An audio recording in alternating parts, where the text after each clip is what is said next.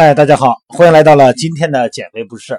今天呢，跟大家聊一聊膝关节滑囊炎的话题。因为昨天一位朋友呢去医院检查啊，大夫跟他说了，你这个里边不舒服哈，不舒服有滑囊，滑囊里边呢出现了积液，然后呢建议呢给他用针抽出来，然后再注射一些药物。他听了有点害怕呀，这我也不疼啊，就有点胀，我来医院看一看，怎么还要给我打针啊？有点紧张，我往关节里边插针，呃，听上去挺瘆得慌的哈。然后就跟我聊起这个话题来了，然后呢，借此这个机会呢，给大家也简单介绍一下，因为毕竟这个膝关节的滑囊炎呢，是咱们经常运动的朋友们，或者是常年哈走路的朋友们，经常会出现的一些问题。有的时候呢，可能过两天就过去了，就那个感觉就没了；有的时候呢，可能是越来越严重，而且呢，也很难去区分是髌骨的问题呀，还是髌韧带的问题呀，很难区分。咱们在这儿呢，给大家简单介绍一下啊，描述一下它这种感觉，大家可以进行一些分辨，好吧？这个膝关节呀，咱们首先呢，任何关节都有关节囊，咱们都知道哈。关节囊呢，一般都是两层，外边这一层呢，它是致密的结缔组织，哎，很结实啊。咱们以前聊过，里边那层呢是囊，哎，它是一个滑膜囊。它这个滑膜囊呢，在膝关节的滑膜囊哈，是咱们人体最大的滑膜腔，哎，滑膜里边有丰富的毛细血管，哎，然后它也可以分泌关节液，营养没有血管的关节软骨和半月板。那么滑膜呢，能够让咱们关节面呢非常润滑，减少摩擦，呃，利用关节的这个屈伸活动呢，可以完成咱们身体的动作。这个滑液呀，它是粘蛋白碱性液体，它可以防止酸性的代谢产物呢对关节的损害作用。咱们正常的关节液里边的积液呀，一般是五到十毫升，这是正常的，因为它不能太多哈，它也不可能没有，因为它的功能在这儿。但是滑膜呀，要是受到刺激的时候，就会发生炎症性的反应，这个积液就会分泌量增加，关节就增多了。那么一般来说呢，它会有这个咱们所谓的创伤吧，分为嗯创伤性的和劳损性的两种啊。创伤性的就是里面你摔着了、扭着了，或者是你训练过量，包括一些动作的不规范，哎，出现了一种硬性的伤。那么劳损呢，就是时间久了。嗯，包括你恢复水平不高啊，冬天冷了不知道保温等等等等因素，时间长了积劳成疾所形成的。一般那个咱们说创伤性的啊，一般单纯的纯粹的滑膜炎哈，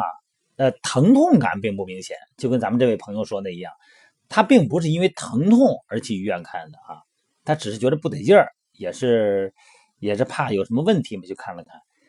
他一般啊。滑膜炎充充液体，这个里边分泌物增加多了以后，它的感觉是胀和不舒服，它并不疼。不仅如此哈，而且当你这个怎么说，膝关节屈就是弯曲啊，大概九十度的时候，你就看那个髌韧带两侧，正常它不是有个凹陷吗？没了，哈，整个全都填充出来了，显得很饱满。这是一个积液，就是肿了的感觉哈。那么积液增多的时候呢，它就会出现这个怎么说，就是浮冰试验呈阳性，这个咱就不解释了啊，解释了没有画面，可能大家不好理解。一般在训练中哈，或者说是咱们运动中啊，甚至于说在比赛中哈，打篮球比赛的时候，如果出现了这种急性的呃这种损伤以后呢，一般会采取加压包扎的方式，包括抬高换肢制动的方式哈。那如果液体多了呢，你就得抽，不抽肯定是不行啊。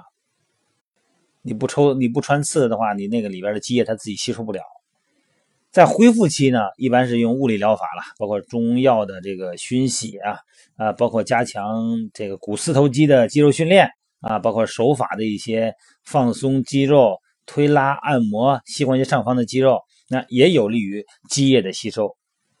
但是不适合在膝盖肿胀的区域进行过多的按摩。一般躲开这个肿胀区域哈，都在外周的肌肉群啊，防止你过度的按摩，在它肿胀区会产生更多的积液分加啊增加。一般慢性的这种滑膜炎啊，它就是长时间的一种走路啊，或者说长时间的微小的动作失误不准确造成的。那么一般呢，疼痛不明显，它更也呃酸胀等痛也不是很很严重，但是它会出现慢慢的、慢慢的肿胀，软组织逐渐的增生肥厚。因为它是慢慢产生的嘛，你可能会逐渐适应，慢慢就不当回事了。而且你要用手去摁它啊，它有一种韧性的感觉，有弹性，但是你膝盖你做弯曲啊屈伸的时候呢，你发现不得劲儿，而且呢，股四头肌这个肌肉啊有萎缩的现象，而且你的膝关节呢会出现一种不稳定的状态。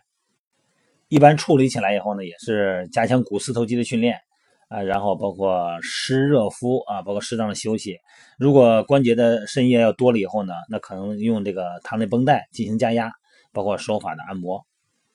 因为咱们身体这个膝关节呀非常复杂，而且膝关节呢在咱们生活中，在运动中又承受着很重要的角色。你看这个脚尖膝盖的方向啊。咱们有的时候呢是不一致的，尤其是咱们在正常的跑步走路呢还好一点。那其实你走路的时候，这一条腿支撑，然后过渡到蹬身的时候呢，它本身呢小腿也是要转的。不过这个呃角度还比较小，十几度。但是如果你要说打球啊，或者说跳一些有氧操的时候，包括羽毛球啊、乒乓球，它会有左右的横向移动啊。然后呢，突然跑到左边去了以后。把这个球救上来以后，又赶紧的往右跑，这个脚尖的膝盖总会产生扭转。这种情况下，这个膝盖不管是半月板、左右副韧带、髌前韧带啊，包括里前边的这个前十字、后十字，它都会承受巨大的力。所以说呢，运动的时候啊，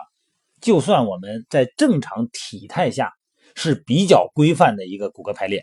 在你运动中呢，都很难避免出现这些运动损伤。所以说，呃，再次提醒大家啊，天也冷了。咱们在做，尤其是那种多角度变化的打球啊，包括现在还这个季节还有滑滑冰的哈，一定要带上护膝，然后呢，充分的热身，一个是脚踝，一个是膝盖，充分的稳定好，带上护膝，稳定好哈。这个护膝不是保暖的哈，是将加强稳定的。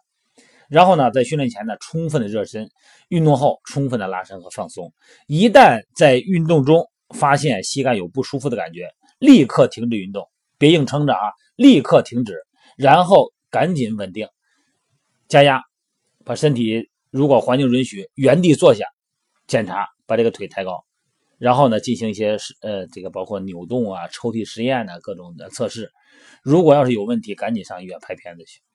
所以说一定要加小心啊！关节的问题，再小的问题都是大问题，因为它可能会引起病灶。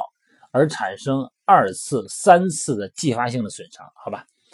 好了，这个具体的内容呢？你看，我们现在不是有励志微课嘛？励志微课里边可以有直播，可以用 PPT，那这个方面非常的利于大家去了解啊。你看，在这个励志微课里边，我会用直播的方式，就是一边说话，